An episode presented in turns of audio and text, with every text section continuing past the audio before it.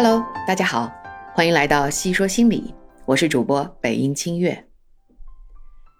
有的人说，幸福的人一生被童年治愈，不幸的人用一生治愈童年。可见，童年对我们的影响有多大。最近，我正好在学习两种心理理论，讲童年对一个人的一生的影响。正好这两种理论有不同的看法。一个呢是阿德勒理论，就是强调我们的性格在早期童年基本定型。这个理论和我们中国的传统文化里面说“三岁看大，七岁看老”有点像。而且我个人啊，在学习这些理论之前，也是比较倾向这种理论的。而另一个呢是存在主义理论，它更强调我们在生活中的体验。会影响我们，就是不那么去强调过去，而是更多看重现在此时此刻你怎么看待自己，看待自己的目标，看待你与整个世界的关系。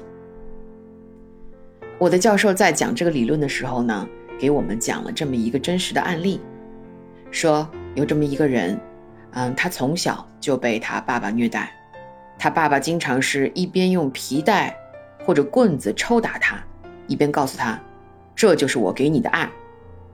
所以他长大后就一直打架斗殴，后来由于抢劫杀掉了一对母女。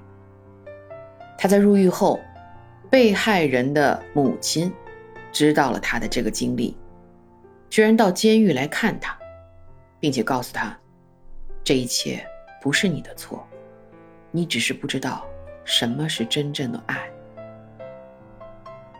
当时我们看的是一段录像，这个人说到这里的时候，就整个就破防了啊！他的悔恨和感激都交织在一起。那么健壮的一个大男人，然后痛哭流涕的，他在镜头里说：“我到今天才知道，什么是真正的爱。”看着这个在镜头前痛哭流涕的杀人犯，我就在想。虽然他已经被监禁，然而他也只有二十几岁。即使在监狱中，他也还有很长的人生之路要走。这个受害人家属对他表达的宽恕，实际上是点醒了他，治愈了他，让他懂得了什么是爱。懂得了爱，他才会学会忏悔，这样，他才可以以一个。和以前完全不一样的态度来面对自己未来几十年的生活。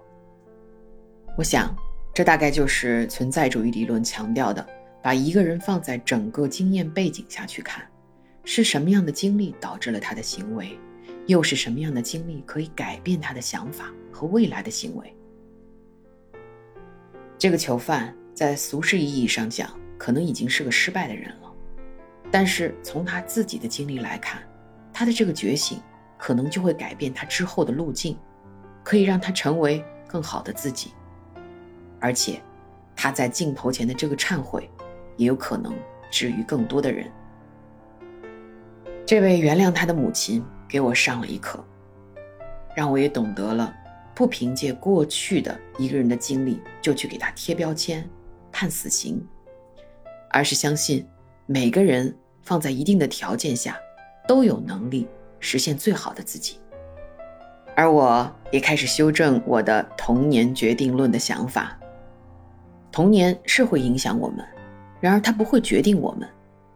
童年的经历会帮助我们了解自己是从哪里来的，但是到哪里去是由现在的我们来决定的。也许去和过去的自己和解，就会有前进的动力。可以去找寻新的目标和意义，重新定义自己。童年的经历是我们的一部分，我们无法改变，它形成了我们今天的自己。然而，现在和未来也是我们的一部分，是今天的我们可以好好把握的。好了，感谢您收听今天的节目，我们下期再见。